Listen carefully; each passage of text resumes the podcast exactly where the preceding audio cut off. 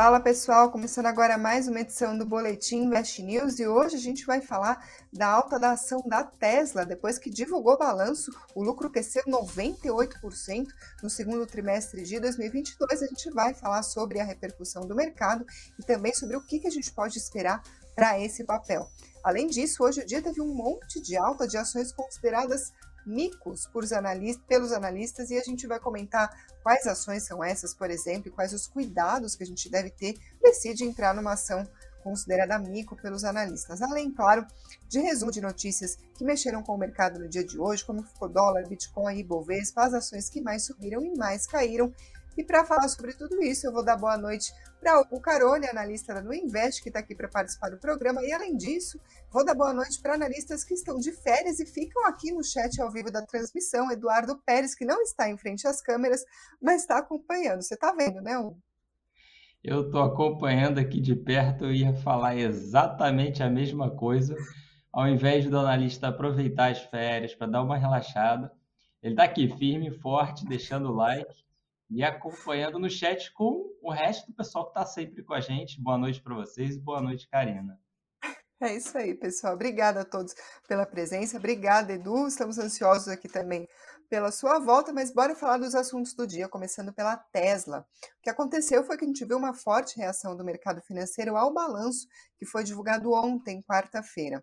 A Tesla, que é uma montadora de carros elétricos divulgou que teve um aumento no lucro trimestral de 98%. O que aconteceu foi o seguinte: teve uma série de aumentos nos preços dos modelos mais vendidos da Tesla, e isso acabou ajudando a compensar as dificuldades na produção que a empresa enfrentou nos últimos meses.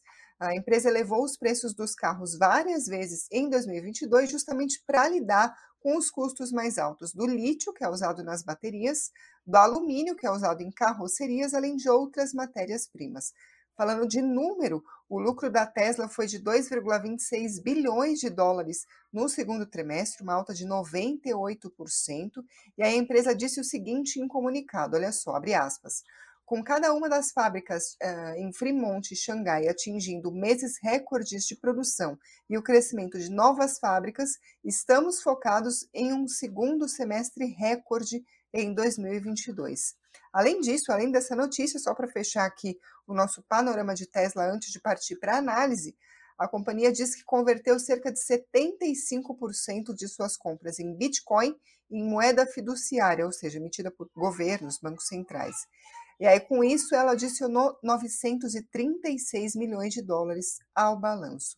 Hugo, vamos lá. Gostaria, claro, de perguntar sobre uh, o movimento de Tesla, olhando para trás, o que, que a gente pode falar sobre a reação. Agora, a julgar pelo que a própria empresa disse no balanço, as expectativas para os próximos meses são bastante positivas. Eles estão aí esperando segundo semestre recorde em 2022. Para as ações, a gente também pode ficar otimista? É, eu, no, no último comentário que você fez ali com relação ao resultado, né, que tem relação com as criptomoedas, no caso o Bitcoin, é, hoje ao longo do dia tinha gente brincando falando que a empresa basicamente lucrou em cripto, né, e não necessariamente na produção.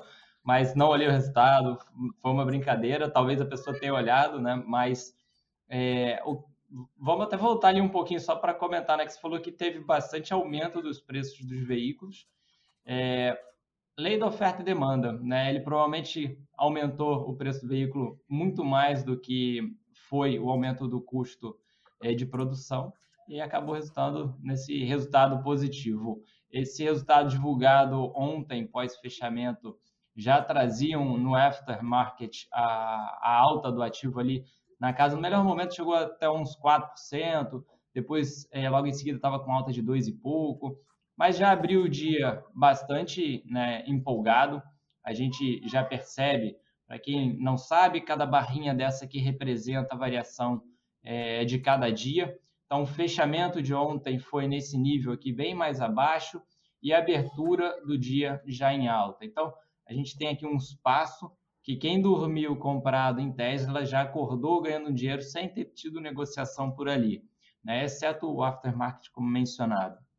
Então, é, o que, que eu tenho para destacar aqui com relação ao ativo? Apesar do, do excelente desempenho, é, tanto do resultado, que pela alta com certeza veio acima do consenso de mercado que os analistas esperavam para o lado de fundamento da empresa, mas graficamente a gente ainda tem um problema. Estou afastando bastante aqui, tá? Só para a gente entender.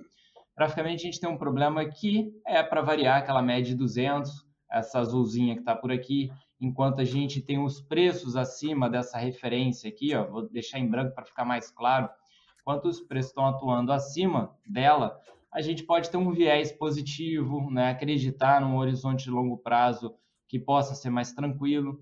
E a partir do momento que você está atuando abaixo, que a gente já está aqui há alguns meses, você deve atuar de forma é, a ter mais cautela. Algumas pessoas são mais agressivas, podem até atuar abaixo dessa referência, mas não é sugerido né, para aquele investidor aí de primeira viagem, quem está começando ainda. Lá atrás, né, alguns anos, bota aí a, atrás mesmo, a gente tinha esse ativo muito conturbado. A gente até fez um programa ali falando de Embraer, isso lembra um pouco a referência da Embraer. A Embraer ficou 20 anos né, trabalhando dessa forma lateral, e aqui a gente está falando em, em, seis anos. Então foi um período né, muito chato, só para a gente entender, tá? Pós um movimento de alta, e agora a gente entrou no movimento de alta de novo. O que, que acontece? Dado o comportamento que ele teve nesse período, né, muito parado, a gente tem que ter cautela que é possível, mesmo que ele venha reagir, chegar ao nível de, de topo histórico, ele tem o risco de passar a ter um comportamento semelhante a esse do passado. Claro que no primeiro momento, a gente não tem como saber logo de cara, caso ele chegue né, no topo histórico, a gente não tem como saber se aquele né, movimento anterior vai ocorrer. Mas como já teve no passado, é, a gente tem que sempre ficar pensando que é algo possível a se repetir não é uma obrigação, mas a gente já fica ali com, vamos dizer assim, com um pouco mais de cautela, sabendo que isso poderia ocorrer. Agora, de imediato, o que a gente pode ter com uma maior atenção justamente para a referência da Tesla? No curto prazo aqui, é, ele pode até continuar subindo mais um pouco, mas ainda seria com viés negativo. E subir mais um pouco é justamente para chegar na média de 200. Então, a gente está falando ali aproximadamente, lembrando, pessoal, eu estou analisando aqui a Tesla realmente é a cotação lá fora, tá? Não é o BDR. Então você toma a decisão com base no que é, o ativo real lá fora está te demonstrando, para depois tomar a decisão aqui no BDR. Então, 900 dólares é uma referência, se alguém tiver posicionado, é uma região que você pode encontrar barreira. E a barreira aqui é em que sentido? Você vai ter é, quem pensa em vender, se desfazer, operar vendido, operar vendido é quem ganha com a queda. Você começa a ter um apetite maior dessas pessoas a começarem a tomar uma decisão. E um apetite menor para aqueles que tinham a intenção de adquirir o ativo. Então, ali, é, esse equilíbrio né, entre a demanda pode começar a virar um pouquinho. Então, é, aqui no passado está dando um pouco antes de 900 dólares, está dando ali 890, por aí. Então, entre 890 e 900 dólares, uma diferença de mais ou menos 1% em dólar. É uma região que, se alguém está posicionado, não importa qual valor, mas quem se posicionou aqui nos últimos dias deve começar a tomar um pouquinho mais de cuidado, porque passar de primeira nessa região não é comum. Tanto que aqui atrás, ó, mesma coisa, né? Ele veio nessa média, reagiu, veio de novo, reagiu, veio de novo e reagiu, para depois perder com mais força. Então aqui é a mesma coisa, ele está indo em direção a ela, pode passar um pouquinho, mas depois ele provavelmente vai sofrer pressão. E aí depois, se realmente ele tiver uma força compradora num segundo momento, a gente pode estar tá vendo a ação tentando voltar à região aí de, de topo histórico. Para quem não sabe, lá fora a região de topo histórico está na casa dos 1.240 dólares, por aí. Tá? Então, nesse primeiro momento, muita atenção nesse 890 dólares até mais ou menos os 900 dólares. Eu falei muito do lado positivo, né, mas gráfico a gente sempre gosta de dar a referência é, dos dois parâmetros, né? Caso né, ele tem algum problema no curto prazo, que a princípio não deveria ter, mas onde estaria uma região, é, para o pessoal mais agressivo, né, como mencionado, onde estaria uma região importante para ele não vir trabalhar abaixo.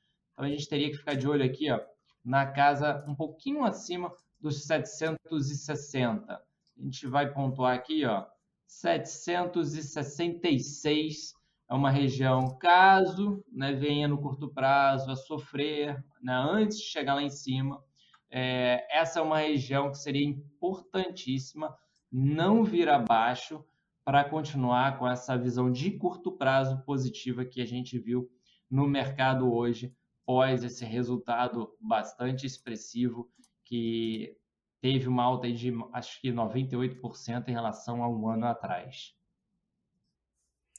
É, o, Gil Costa está aqui acompanhando a sua explicação sobre o movimento da ação da Tesla, uh, mas ele está perguntando se o BDR da Tesla é uma boa ou é cilada. A gente tem que sempre acompanhar, então, uh, não só a variação da ação lá fora, como também prestar atenção na cotação do dólar para fazer uma avaliação como essa. Então, para o investidor que está em dúvida uh, se investe ou não num BDR, a gente está falando aqui uh, da Tesla como exemplo, o que, que ele deve observar para saber, como perguntou o Gil, se é uma boa ou se é uma cilada? É, a gente, no caso, quando a gente vai investir num BDR, é, não tem jeito. Você está investindo num ativo lá fora, mais a variação cambial. Então, além da visão que eu passei aqui com relação a, ao ativo real, Tesla, a gente tem que analisar o dólar. Não sei nem se dá tempo, se der, eu já emendo aqui e já trago a visão para ele. Se quiser então, mostrar, por favor. Porque o que, que acontece? Só para ele entender, né? Como a gente sabe, o gráfico a gente vai buscar referência é, do comportamento né, das pessoas, né? Qual é o sentimento em relação ao ativo? Não adianta, então, eu olhar o gráfico aqui se esse comportamento não é quem manda na ação. O volume financeiro aqui ele é muito inferior ao volume financeiro negociado lá fora. Então não é porque a empresa é lá de fora, né? Esse é um primeiro ponto. Mas supondo que Tesla tivesse uma maior negociação aqui do que lá fora, e a gente sabe que a empresa é lá de fora, você ainda tem o fator cambial, né, para estar tá atrapalhando e você então tem que considerar o câmbio. Não tem jeito. Então, já aproveitando do dólar, o que, que a gente tem? É, como eu costumo usar o dólar na outra plataforma, vou traçar aqui, mesma coisa que eu tenho acompanhado já faz um tempo, é esse comportamento aqui dos últimos anos. Então, nada, por enquanto, de novo aqui em relação ao dólar, enquanto ele estiver travado nessa região, é, não tem muito o que se esperar. O primeiro ponto aqui né, que a gente tem que entender é que, em relação a esse comportamento, se ele for continuar se repetindo, você tem muito pouco espaço para uma alta, né? o chamado de upside. Então, você começa a tomar um risco aqui, que seria em que sentido? Vamos supor que o dólar chegue ali mais ou menos 5,60 e ele não dê continuidade, ele volte a, supondo, 5 reais. A gente está falando de uma desvalorização de mais ou menos 12%. Se a Tesla valorizar lá fora 12%, você aqui vai ficar zerado, você vai ficar no zero a zero. Então, é esse ponto que a gente precisa é, ter de raciocínio. Você precisa, na Tesla, ter um upside muito né, grande para compensar o possível downside é, do real e aí valer a pena estar né, tá se posicionando. Claro que se você tiver só uma participação pequena na sua carteira inteira, né, que está em BDR, dá até para você é, aceitar isso como risco dentro de uma cesta de ativos. É, não esquecendo que o ideal, a gente falou que Tesla está abaixo da média de 200. Então, o ideal é você ter um ativo, um BDR, que venha estar em tendência de alta. E aí, o dólar, você vai continuar tendo a análise dele, mas ele é uma consequência, mas dentro de um ativo que a tendência de longo é positiva. E Tesla, a gente falou que no curto ela realmente pode continuar ali a subida, mas ainda dentro de um viés macro, né, um longo prazo, é negativo. Então você começa a ter dentro dessa balança algo que eu considero mais arriscado. Você tem um dólar ainda podendo subir um pouquinho, mas já encontrando uma possível barreira pela frente e um ativo real né, que não está com a tendência de longo prazo é, positiva, apesar no curto ele ainda poder subir um pouquinho. É isso aí, vamos continuar acompanhando para ver se as expectativas da própria Tesla de um segundo semestre tão promissor assim, de fato, se concretizam e se isso vai refletir nas ações. A gente continua acompanhando, mas agora eu vou partir para um resumo das notícias que mexeram com o mercado no dia de hoje, além, claro, do balanço da Tesla que a gente estava comentando, no cenário macro, a gente teve um aumento de juros pelo Banco Central Europeu no dia de hoje, acima do que o mercado estava esperando. Isso meio inflação recorde por lá, está em 8,6%, e também em meio ao aumento das preocupações com uma possível recessão. A gente sabe quando tem aumento de juros, um dos reflexos disso costuma ser a diminuição da atividade da economia, logo uma recessão. Uh, foi a primeira alta de juros em 11 anos pelo Banco Central Europeu e o aumento foi de 0,5 ponto percentual. A expectativa era de 0,25, conforme o próprio BCE tinha indicado, tinha orientado que iria fazer. Dessa vez, o BCE não deu nenhuma orientação sobre o que deve fazer na próxima reunião, em setembro, na verdade, sobre a magnitude que ele deve adotar na próxima reunião, mas já indicou que mais aumentos vão ser sim necessários, ou seja, os juros vão continuar subindo, mas não se sabe exatamente em que ritmo, em que magnitude. Uh, falando de Estados Unidos, a gente teve notícias sobre o mercado de trabalho. O número de novos pedidos de auxílio-desemprego aumentou pela terceira semana seguida para o maior nível em oito meses. Isso sugere uma perda de força do mercado de trabalho em meio ao cenário de aumento de juros também nos Estados Unidos. Os pedidos subiram para 251 mil, segundo informações divulgadas hoje pelo Departamento do Trabalho, acima do esperado pelo mercado. Economistas consultados pela agência Reuters esperavam 240 mil, ou seja, abaixo dos 251 que a gente viu.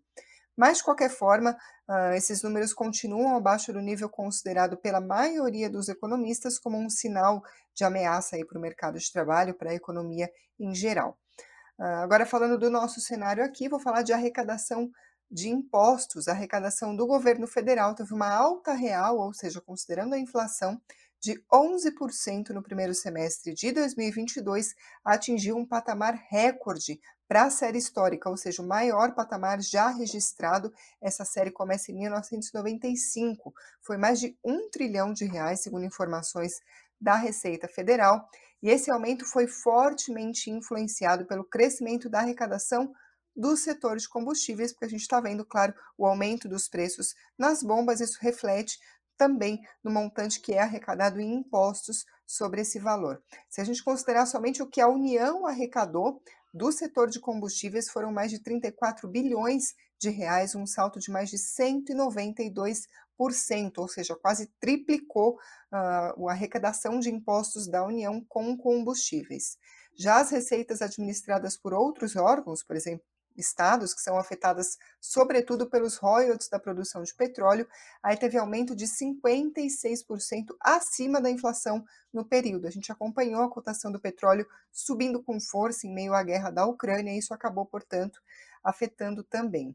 A Receita Federal também fala, claro, sobre uma normalização das atividades, uma retomada da atividade econômica, impactando positivamente a arrecadação de impostos. O secretário especial da Receita, o Júlio César Vieira Gomes, ele disse que o bom resultado do ano está diretamente ligado a um ganho no lucro das empresas. Ele disse o seguinte: abre aspas, o objeto que a gente pode colocar como principal motivo desse ganho de arrecadação foi o lucro das empresas, o que é uma sinalização positiva do crescimento econômico, fecha aspas.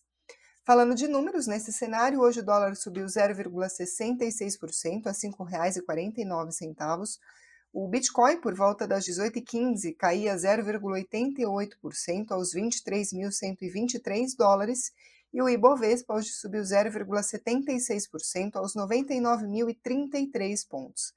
Falando de destaques das ações que compõem o Ibovespa no dia de hoje, quem liderou os ganhos foi a Redditor, subiu 7,8%, Sul América 6,79% e Banco Pan 6,53%. Na outra ponta, quem liderou as perdas do dia foi a Pets, caiu 3,84%, R3 Petróleo 3,76% e a Clabin 3,2%. Ainda falando de ações, mas agora a gente vai sair um pouco dessas que compõem o Ibovespa para falar sobre os micos da Bolsa. Hoje foi um dia que teve um monte de altas dessas ações que são consideradas por diversos analistas como um mico. E aí a gente vai falar primeiro sobre algumas delas, o que, que a gente pode esperar, quais são os cuidados. Hugo, eu perguntei aqui no chat para o pessoal que nos acompanha se alguém já caiu em uma ação, uma cilada aí, comprou uma ação que é considerada mico. Diversas pessoas estão dizendo que sim. O Marcelo Teobaldi está dizendo que sem dúvida e que está preso nelas até hoje. O Jadson Bahia diz que tem pouco tempo na bolsa para saber se ele fez besteira, mas ele já está achando que fez. E além disso, tem um monte de gente aqui listando as ações uh, que estão que consideram micos, né? Então, gente falando de Via, de Magalu, já teve até, citação aqui a Vale, que a Vale está sendo um mico na carteira da pessoa. Então, primeiro, antes da gente partir para esses papéis, eu gostaria de perguntar para você, como analista, o que precisa para chamar uma ação de mico, porque não é só porque ela está caindo que ela deve ser considerada aí um mico da Bolsa de Valores. Então, o que classifica um mico na Bolsa? É, não tem, um, não tem uma, uma descrição perfeita e linda, mas vem também na do termo que usam lá fora de penny stock. E aí a gente teria que fazer, é, fazer uma relação a um ativo que vale muito pouco. Mas isso não é o suficiente, só para o pessoal entender um pouquinho. Então, supondo que você tem um ativo lá que venha valer 10 centavos, né? E se essa empresa ela fizer um agrupamento de ações, é, 10 para 1, ele no dia seguinte vai para um real, 100 para 1, ele vai para 10 reais.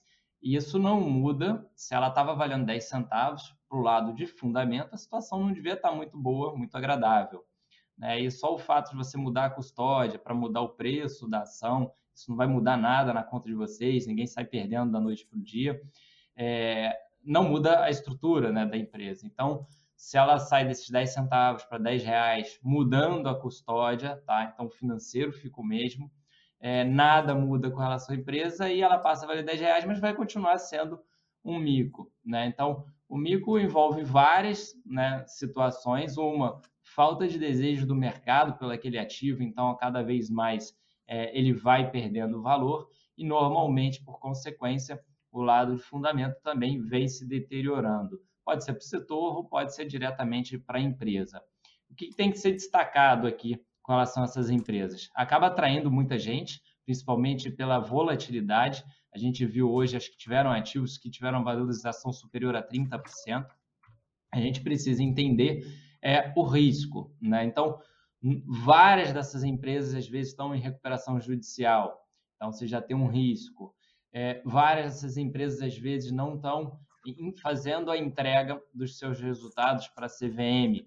E existe uma regra, se eu não me engano, a cada é, se ele deixar de entregar três resultados consecutivos, se eu não estou enganado, é, a situação pode ser suspensa da noite para o dia é, pela CVM. No caso, acho que quem foi suspenso mais recente que eu me lembre, só não tenho certeza se foi por conta dessa regra, eu acho que foi a ação da MMX. É, outro ponto, né, se o ativo trabalhar por três meses abaixo de um real, sem sequer um dia acima de um real, é, ele já recebe um aviso da bolsa e se nada for feito, mais para frente também o ativo pode deixar de ser negociado. Então, é, são ativos que trazem, de uma certa forma, uma oportunidade, porque quando eles variam positivamente é algo muito expressivo, mas, do outro lado, também tem um alto risco. Né? Então, é, acho que esse é o primeiro ponto que o pessoal precisa entender. Ou sempre teve muito cliente interessado, né? E aí esse tipo de risco, a única coisa que eu explicava era o seguinte: falando aqui muito estritamente para o lado é, gráfico, né? Que quando a gente tem um posicionamento no ativo, a gente sempre tem o um preço de entrada, a que preço que a gente quer sair com ganho e qual o nosso limite de perda. Então, o limite de perda, sendo percentual, ele bem ou mal vai ter um financeiro. Vamos supor aqui que você aplicou 10 reais no ativo, 10 reais não, perdão, 10 mil reais no ativo, e você aceitava no máximo perder 10%. Isso equivale a mil reais. Então, como esses ativos são de alto risco, sempre falei, olha, se for para tomar esse risco, o risco deve ser desses mil reais né, sobre os 10 mil. Por quê? Porque aquele mil reais já seria uma perda que você aceitava. Então, dessa forma, alocando o que você já aceitaria como perda, né, se a empresa falir, se deixar de negociar, está dentro né, do que você tinha como né, seu gerenciamento de risco. Mas, lembrando, né, mais uma vez, não convido né, quem está começando é, a participar desse tipo de ativo. Para a gente ter uma ideia hoje, é, o que, que a gente tem né, de destaque? Um que já andou um pouquinho mais, só para vocês entenderem o nível de volatilidade.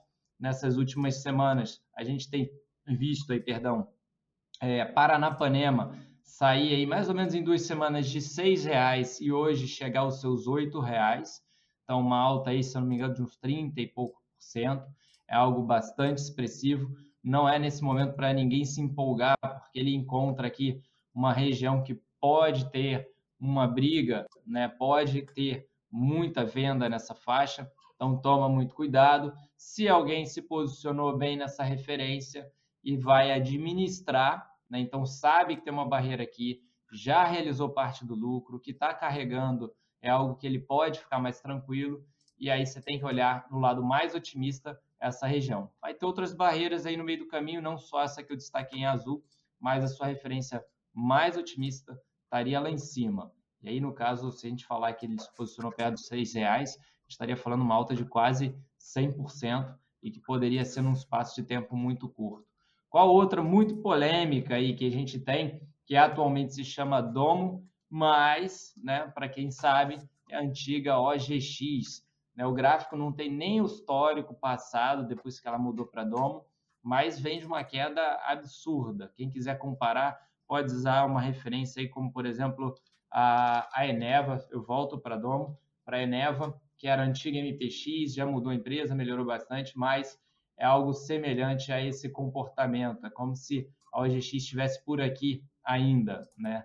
Então, voltando para Domo, antiga OGX, só para entender que ela já se movimentou no pregão de hoje, já se movimentou um pouco no pregão de ontem, e graficamente é um ativo que realmente, se ele for sustentar os preços na região atual, é comum ter outro movimento de alta. Então, é um ativo que nos próximos dias muito agressivo, bastante arriscado, mas que se resolver buscar ali uns 2,90, 3, é mais um aí com quase dobro de referência, né?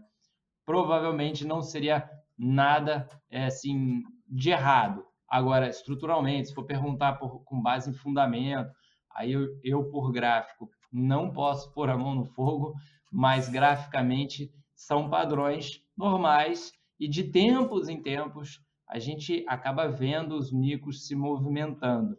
Ninguém se empolgar muito, achar que é, sai andando nesse ritmo e longo prazo vai ser resolvido. Várias vezes esses ativos se valorizam numa velocidade e depois acabam retomando, voltando na mesma velocidade. Vou até pegar um exemplo que alguém botou no chat, que foi a Bombril. Eu não vi recente, mas eu sei o histórico dela e dá para a gente entender bem o que é o comportamento. Vou ter que buscar a Bombril aqui na outra plataforma, que é aqui, tá? Com erro no gráfico e como eu sei de cabeça, como é o comportamento aqui, ó.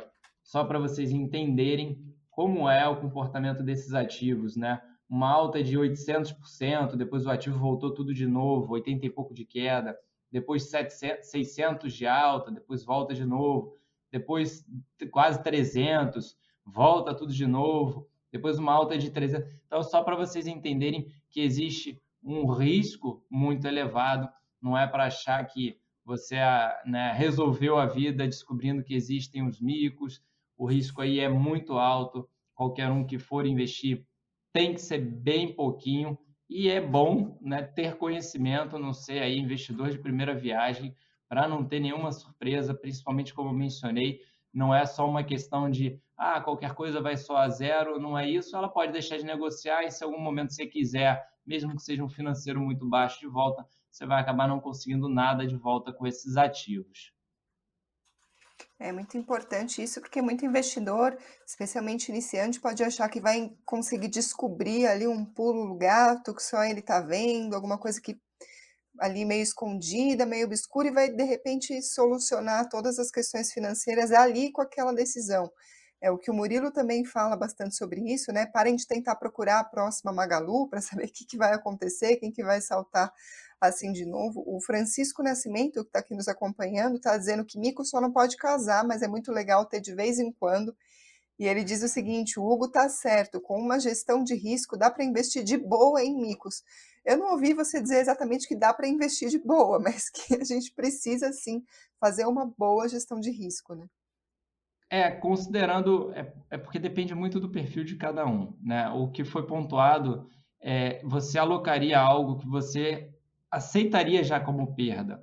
Então, qualquer operação que você faça, que seja com uma Vale e uma Petro, Se mil reais era o que você aceitava perder e depois de um tempo caiu, você perdeu mil reais, você fala, poxa, não, não aconteceu o que eu esperava, prefiro parar aqui nesse valor. Se você aloca o que você já aceitaria como perda, se a empresa falir, já era algo programado, né? Agora, você tem que ter bom senso, né? Tem gente que às vezes vira e fala, ah, eu tenho 10 mil reais, aceito perder 5. Na realidade, ele não aceita perder 5. Ele está querendo burlar né, essa ideia que eu estou dando, que ele vai pensar que não vai a zero, então ele está burlando essa ideia, esse conceito, e aí vai dar errado, é óbvio, né? Então tem que ser frio, tem que ter paciência. Ah, mas só só falo aqui que eu sei que estou dando só como exemplo, tem gente que vai ser 100 reais, tem gente que vai ser mil, tem gente que vai ser 10 mil, não importa. Só mil reais, se valorizar o dobro, vai só para 2 mil. É muita coisa, né? Você está pensando percentualmente, é muita coisa. Não se apega né, ao financeiro que cada um tem como disponível. Pensa no percentual. Não é todo dia que você vê uma ação subir 100%, né? É algo bastante expressivo.